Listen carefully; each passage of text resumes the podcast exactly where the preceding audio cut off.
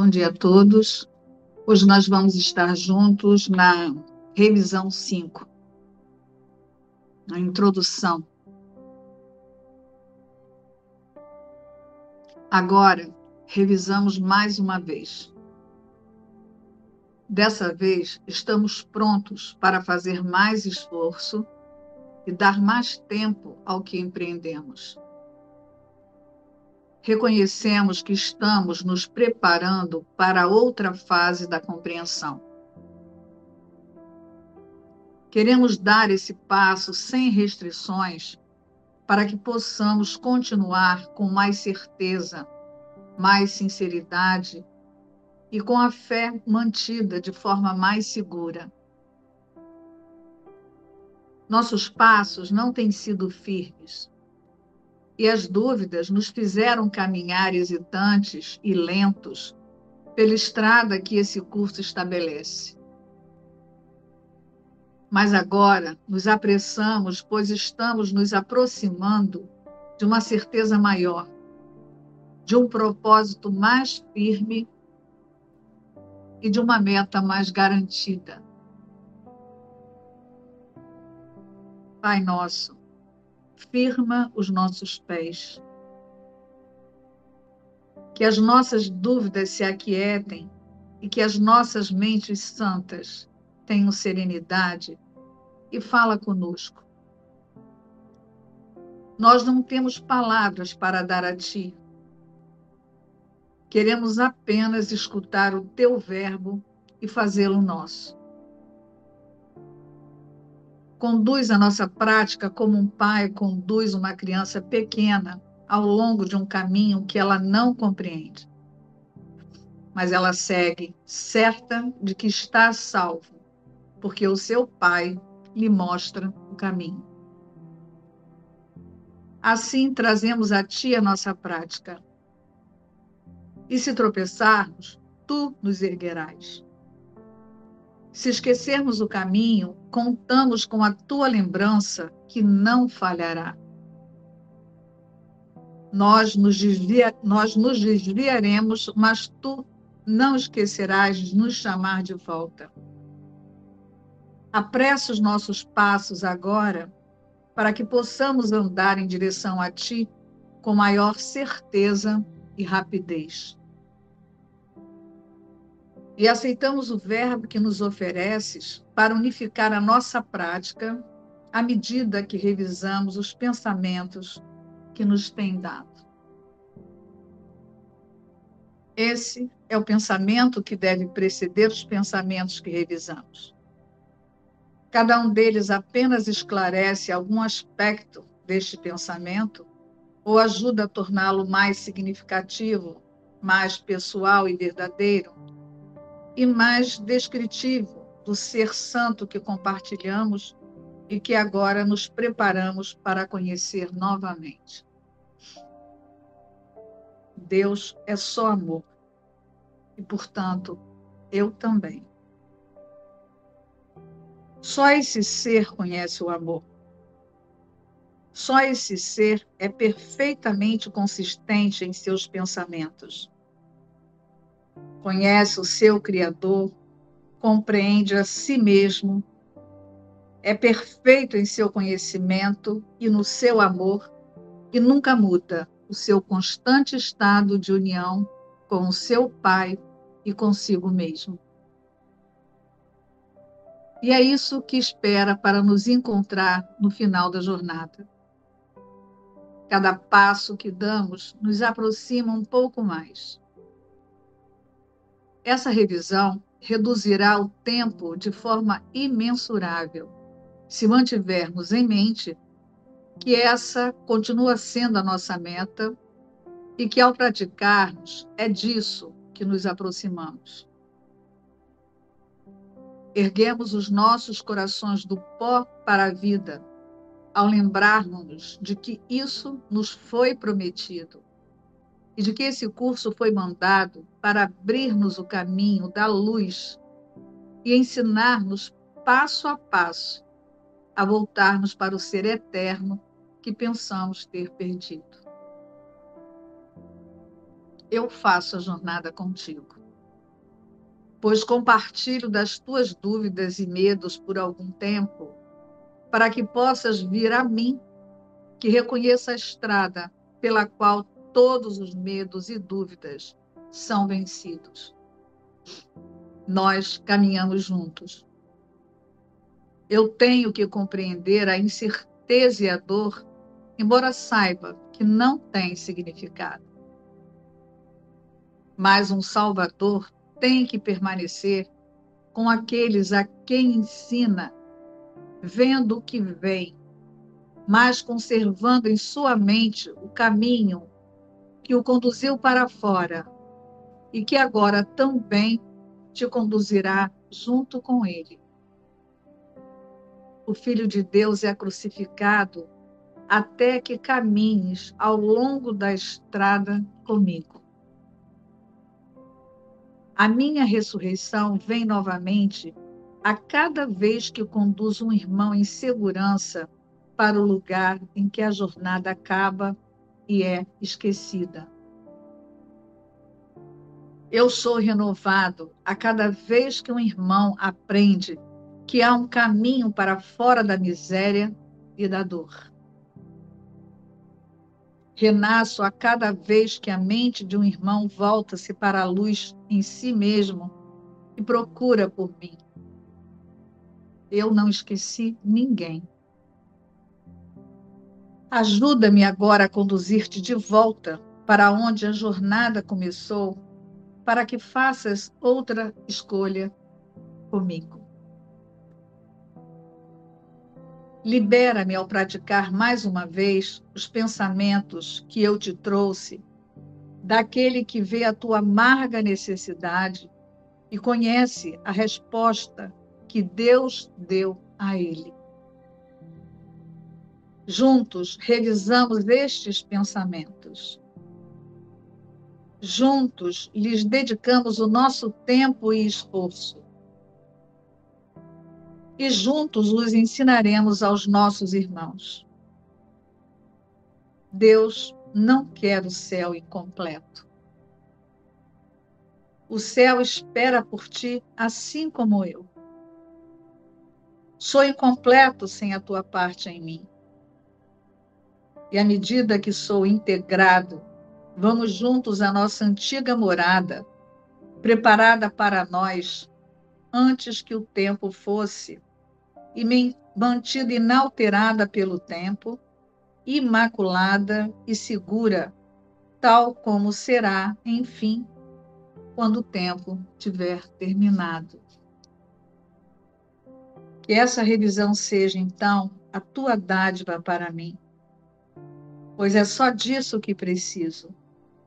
Que ouças as palavras que digo e as deis ao mundo.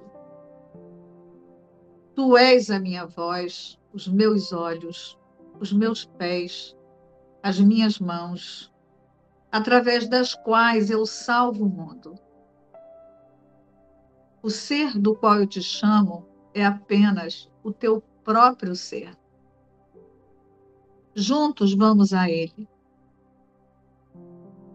Toma a mão do teu irmão, pois esse não é um caminho que percorreremos sozinhos. Nele eu caminho contigo e tu comigo. É vontade do nosso Pai que o seu filho seja um com ele. Assim sendo, o que vive não tem que ser um contigo?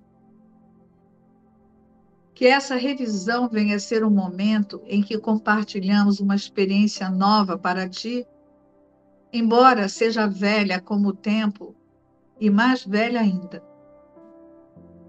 santificado seja o teu nome. A tua glória para sempre imaculada. E a tua integridade agora completa, tal como Deus a estabeleceu.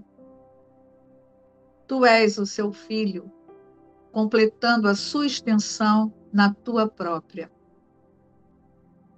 Praticamos apenas uma verdade antiga que conhecíamos antes que a ilusão parecesse reivindicar o mundo. E estamos lembrando ao mundo que ele está livre de todas as ilusões a cada vez que dizemos: Deus é só amor e, portanto, eu também. Com isso, iniciamos cada dia da nossa revisão. Com isso, iniciamos e terminamos cada período de prática.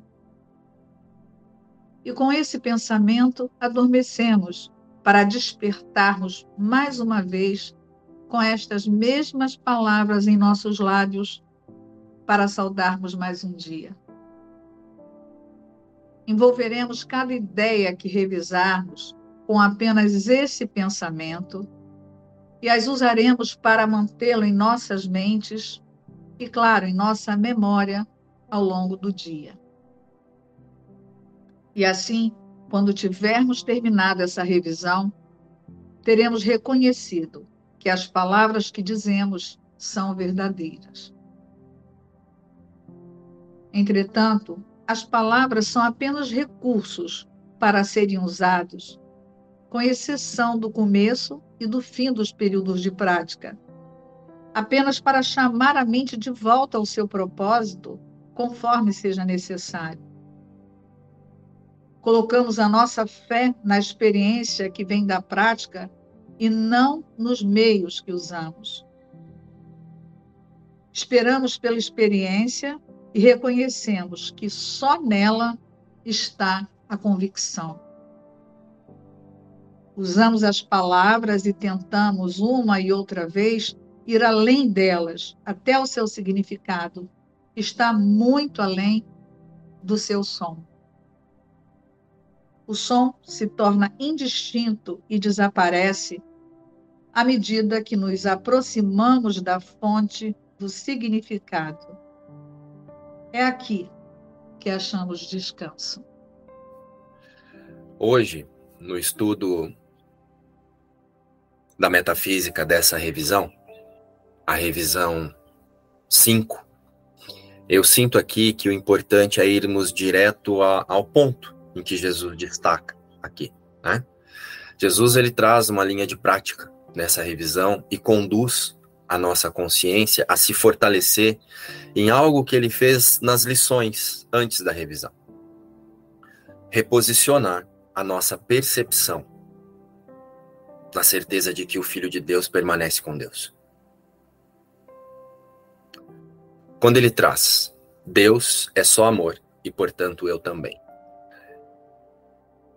Esse eu aqui, esse portanto eu também, não é essa imagem que vemos no espelho. Ele está relembrando que nada além da criação de Deus no céu foi possível. Deus é só amor, e portanto eu que fui criado à sua imagem e semelhança, também. E se Deus é só amor e, portanto, eu também, eu só posso estar junto do amor, porque nada que é criado por Deus se separa dele. Jesus diz isso quando ele traz aqui. Só esse ser conhece o amor. Só Cristo conhece o amor.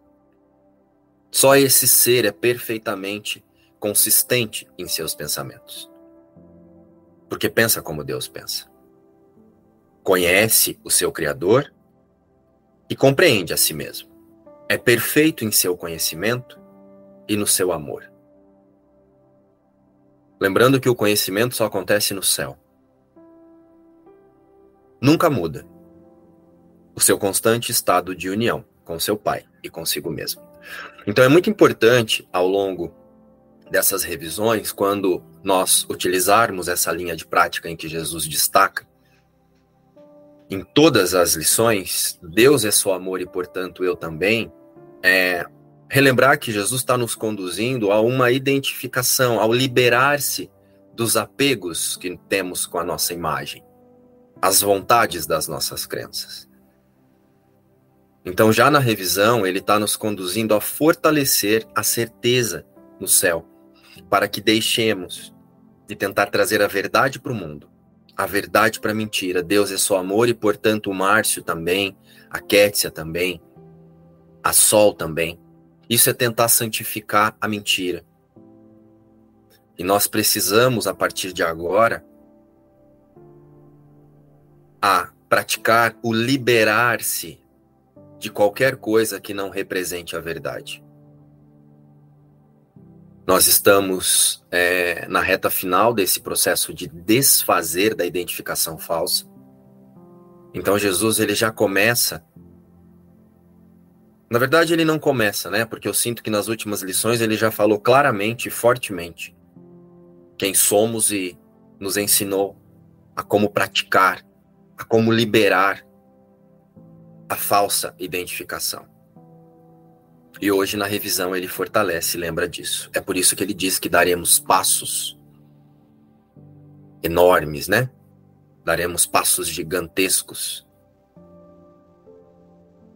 Então é bastante importante prestar atenção quando Jesus fala dos passos gigantescos, para que a gente se alinhe com a prática, porque para que esse passo gigantesco aconteça, a consciência precisa aceitar fortemente e praticar. O tomador de decisão precisa praticar o que Jesus está dizendo. E ele traz: erguemos os nossos corações do pó para a vida, ao lembrarmos-nos de que isso nos foi prometido, de que, e de que esse curso foi mandado para abrir-nos o caminho da luz e ensinar-nos, passo a passo, a voltarmos para o ser eterno que pensamos ter perdido. Erguemos os nossos corações, erguemos a nossa percepção, o observador e o tomador de decisão dessa vida falsa, do pó, essa vida que aparentemente imaginamos no corpo, que finaliza-se aqui ilusoriamente, ilustrativamente no pó, para nos lembrar da vida verdadeira. Cristo, a imagem e semelhança de Deus. Então, nos alinhamos com a verdade.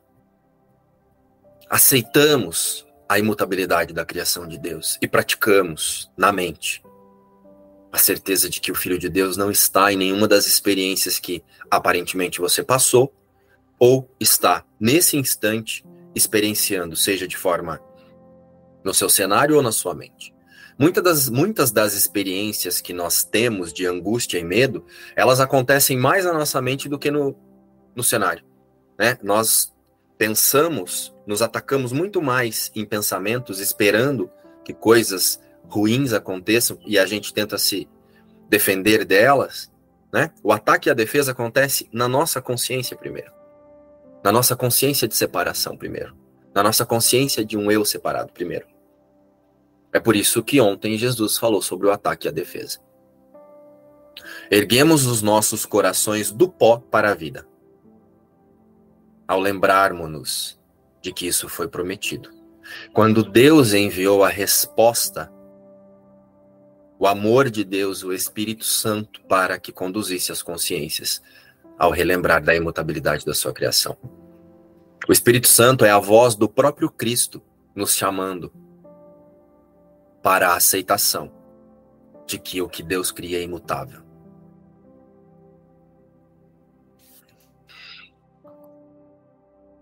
Eu faço a jornada contigo, pois compartilho das tuas dúvidas e medos por algum tempo, para que possas vir a mim, que reconheço a estrada, pela qual todos os medos e dúvidas são vencidos. Aqui dá a impressão de que Jesus é quem está falando conosco, né? Precisamos lembrar que Jesus, o homem que passou por aqui, em um símbolo específico de demonstração do auto-reconhecimento total, nessa jornada de consciência, ele não existe mais. É uma fantasia isso que as pessoas falam que Jesus está sentando no banco do carro com elas, vai no médico com elas, vai para lá e para cá. Essa forma física, ela não existe mais. Mas o Cristo, que foi aceito por essa forma física, é quem fala conosco em um curso de milagres.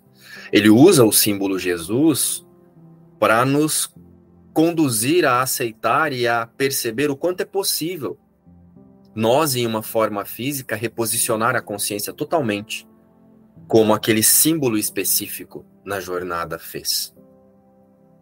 Então eu faço a jornada contigo, é o próprio Cristo dizendo que faz a jornada conosco e que compartilha das dúvidas e medos por algum tempo, para que possas vir a mim, que reconheço a estrada pela qual todos os medos e dúvidas são vencidos. Aqui nós podemos usar como símbolo o Espírito Santo, como chamado do próprio Cristo. Mas quando alinhamos a nossa consciência com o Espírito Santo, o próprio Cristo faz a jornada conosco. O próprio Deus faz a jornada conosco. Porque o Espírito Santo é a voz de Deus e de Cristo na nossa consciência. Então, a consciência alinhada com a pequenez, ela vai para um lugar de medo, fingindo que não está com medo. Eu faço a jornada contigo. Ai, Jesus está fazendo a jornada comigo. E aí você não vê que é o medo que está te fazendo olhar para isso. E desse lugar não tem fazendo jornada nenhuma. Porque você está fazendo o quê? Você está olhando para o medo. Onde está a consciência ajustada para mentira, a verdade não pode atuar. Então, quando eu ouço essa expressão, eu faço a jornada contigo, é um convite para a segurança, para a confiança, para a luz e para a força. O próprio Cristo, através do Espírito Santo, faz a jornada comigo. Então eu não posso falhar.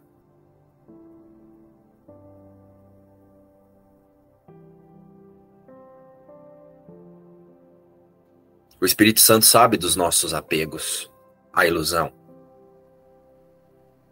É por isso que eu compartilho das tuas dúvidas. Só que não é que sente as dúvidas com a gente. Eu sei o quanto dos, de bloqueios ao amor foram colocados entre a verdade, entre a luz que nunca deixamos de ser. É isso que está sendo dito aqui. Se você ouvir ou ler esse texto, se imaginando um corpo, você vai se achar fraco e achar que o Espírito Santo, que Jesus aqui, né, tá falando com um coitadinho que ele vai ajudar. Não é isso. Jesus está nos convidando à confiança. O próprio Cristo, através desse símbolo específico que ditou esse livro, está nos dizendo: a voz de Deus faz a jornada contigo e ela sabe que você possui bloqueios ao amor. Nós caminhamos juntos. Eu tenho que compreender a incerteza e a dor, embora saiba que não tem significado. Mas um Salvador tem que permanecer como aqueles a quem ensina, vendo o que vem. Por que vendo o que vem? Por isso que primeiro nós não negamos os bloqueios ao amor, nós reconhecemos os bloqueios ao amor. E aí então oferecemos a nossa consciência para que o Espírito Santo ressignifique. Eu não ofereço o bloqueio, eu não ofereço a treta, o conflito. Eu ofereço a consciência para que o Espírito Santo ressignifique a certeza de que não pode haver conflito.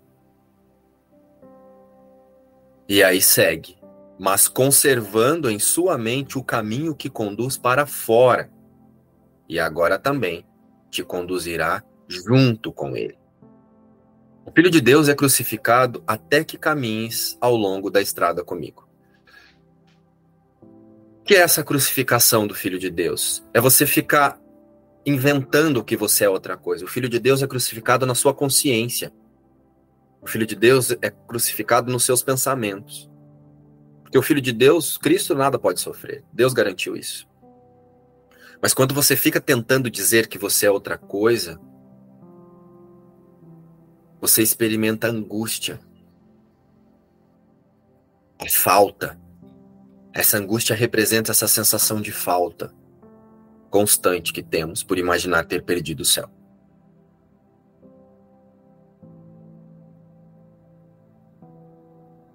É por isso que é dito aqui: o Filho de Deus é crucificado até que caminhes ao longo da estrada comigo. O Filho de Deus será crucificado até que você aceite que os seus pensamentos reais são os mesmos pensamentos de Deus e que a sua identidade é Cristo. E que o Espírito Santo é a percepção verdadeira diante de todas as coisas do mundo.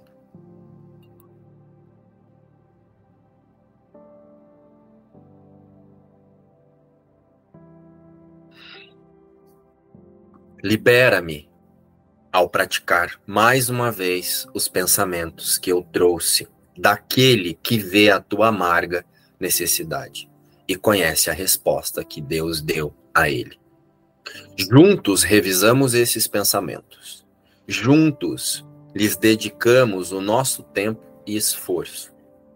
E juntos os ensinamentos aos nossos irmãos. Aqui Jesus fala da demonstração da fé.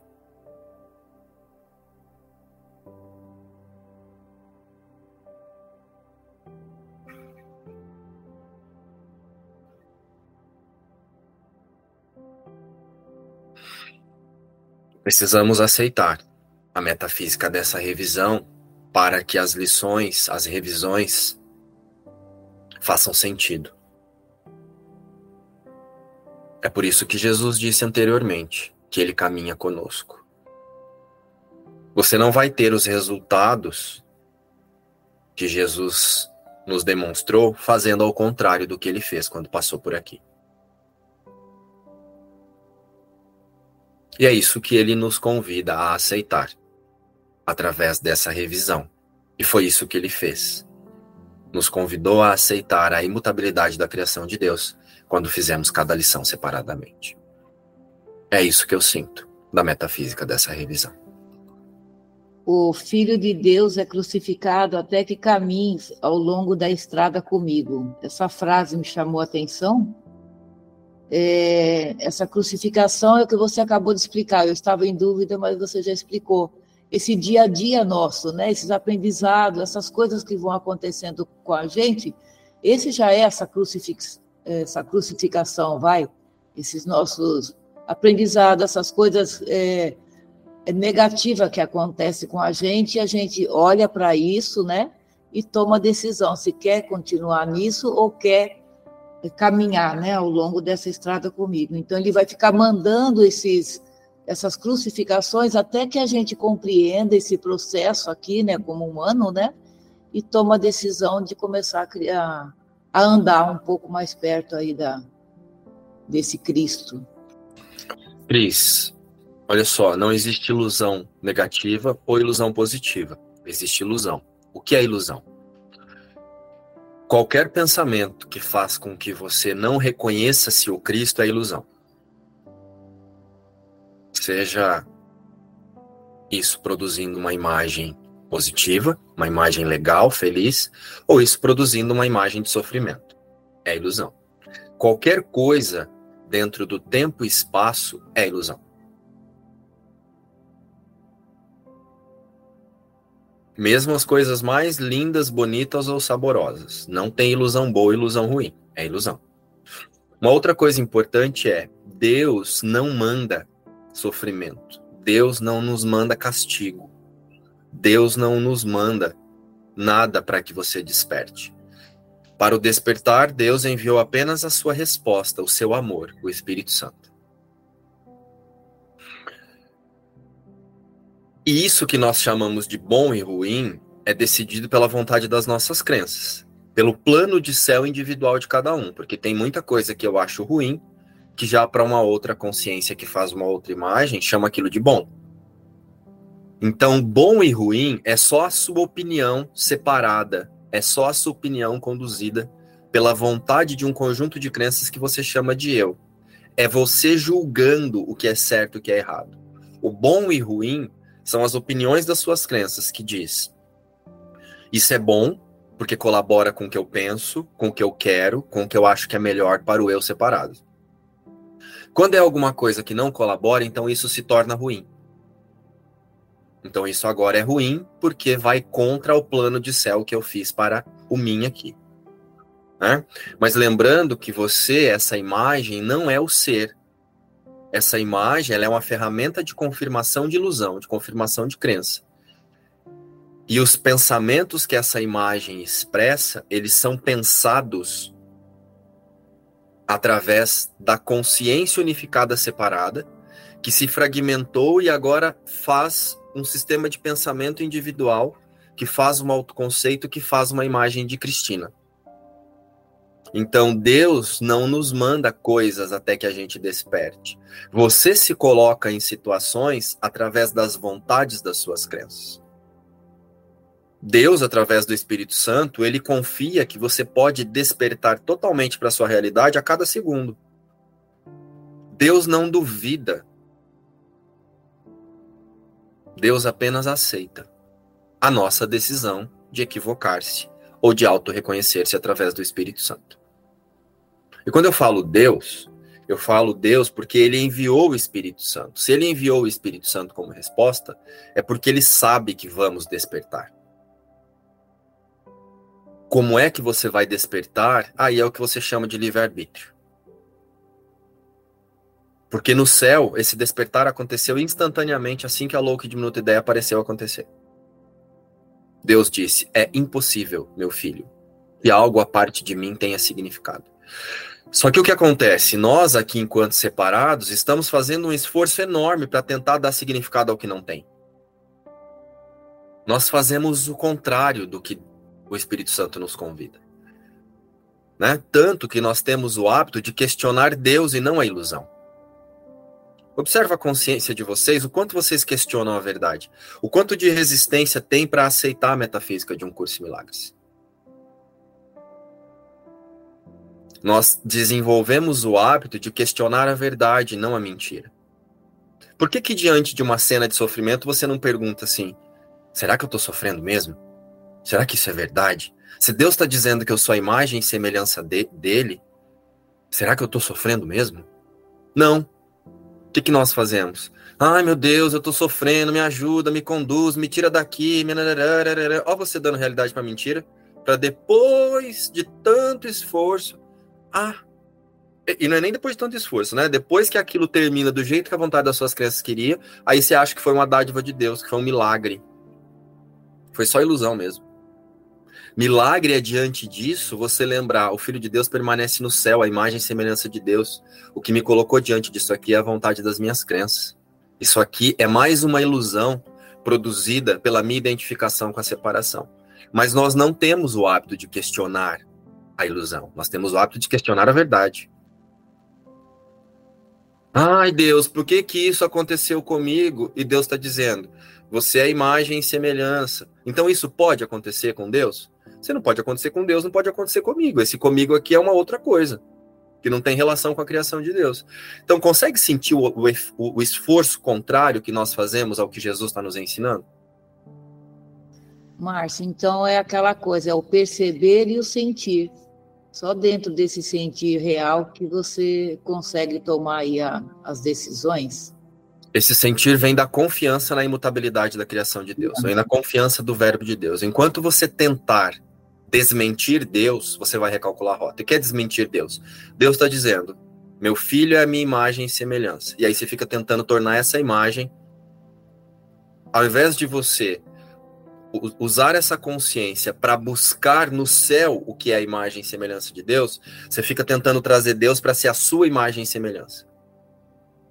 Você fica tentando trazer Deus para ser a imagem e semelhança da Cristina, a imagem e semelhança do Márcio, Ai, Deus, me ajuda aqui, me ajuda ali, me dá isso, me dá aquilo, me dá aquilo outro. E Deus está dizendo: no céu, comigo, você é completo, perfeito, curado e íntegro. Então, até que entendamos isso e aceitemos isso, vamos recalcular a rota, mesmo achando que estamos perdoando. Então, encerramos aqui o estudo da metafísica, da revisão 5. E vamos agora para a lição.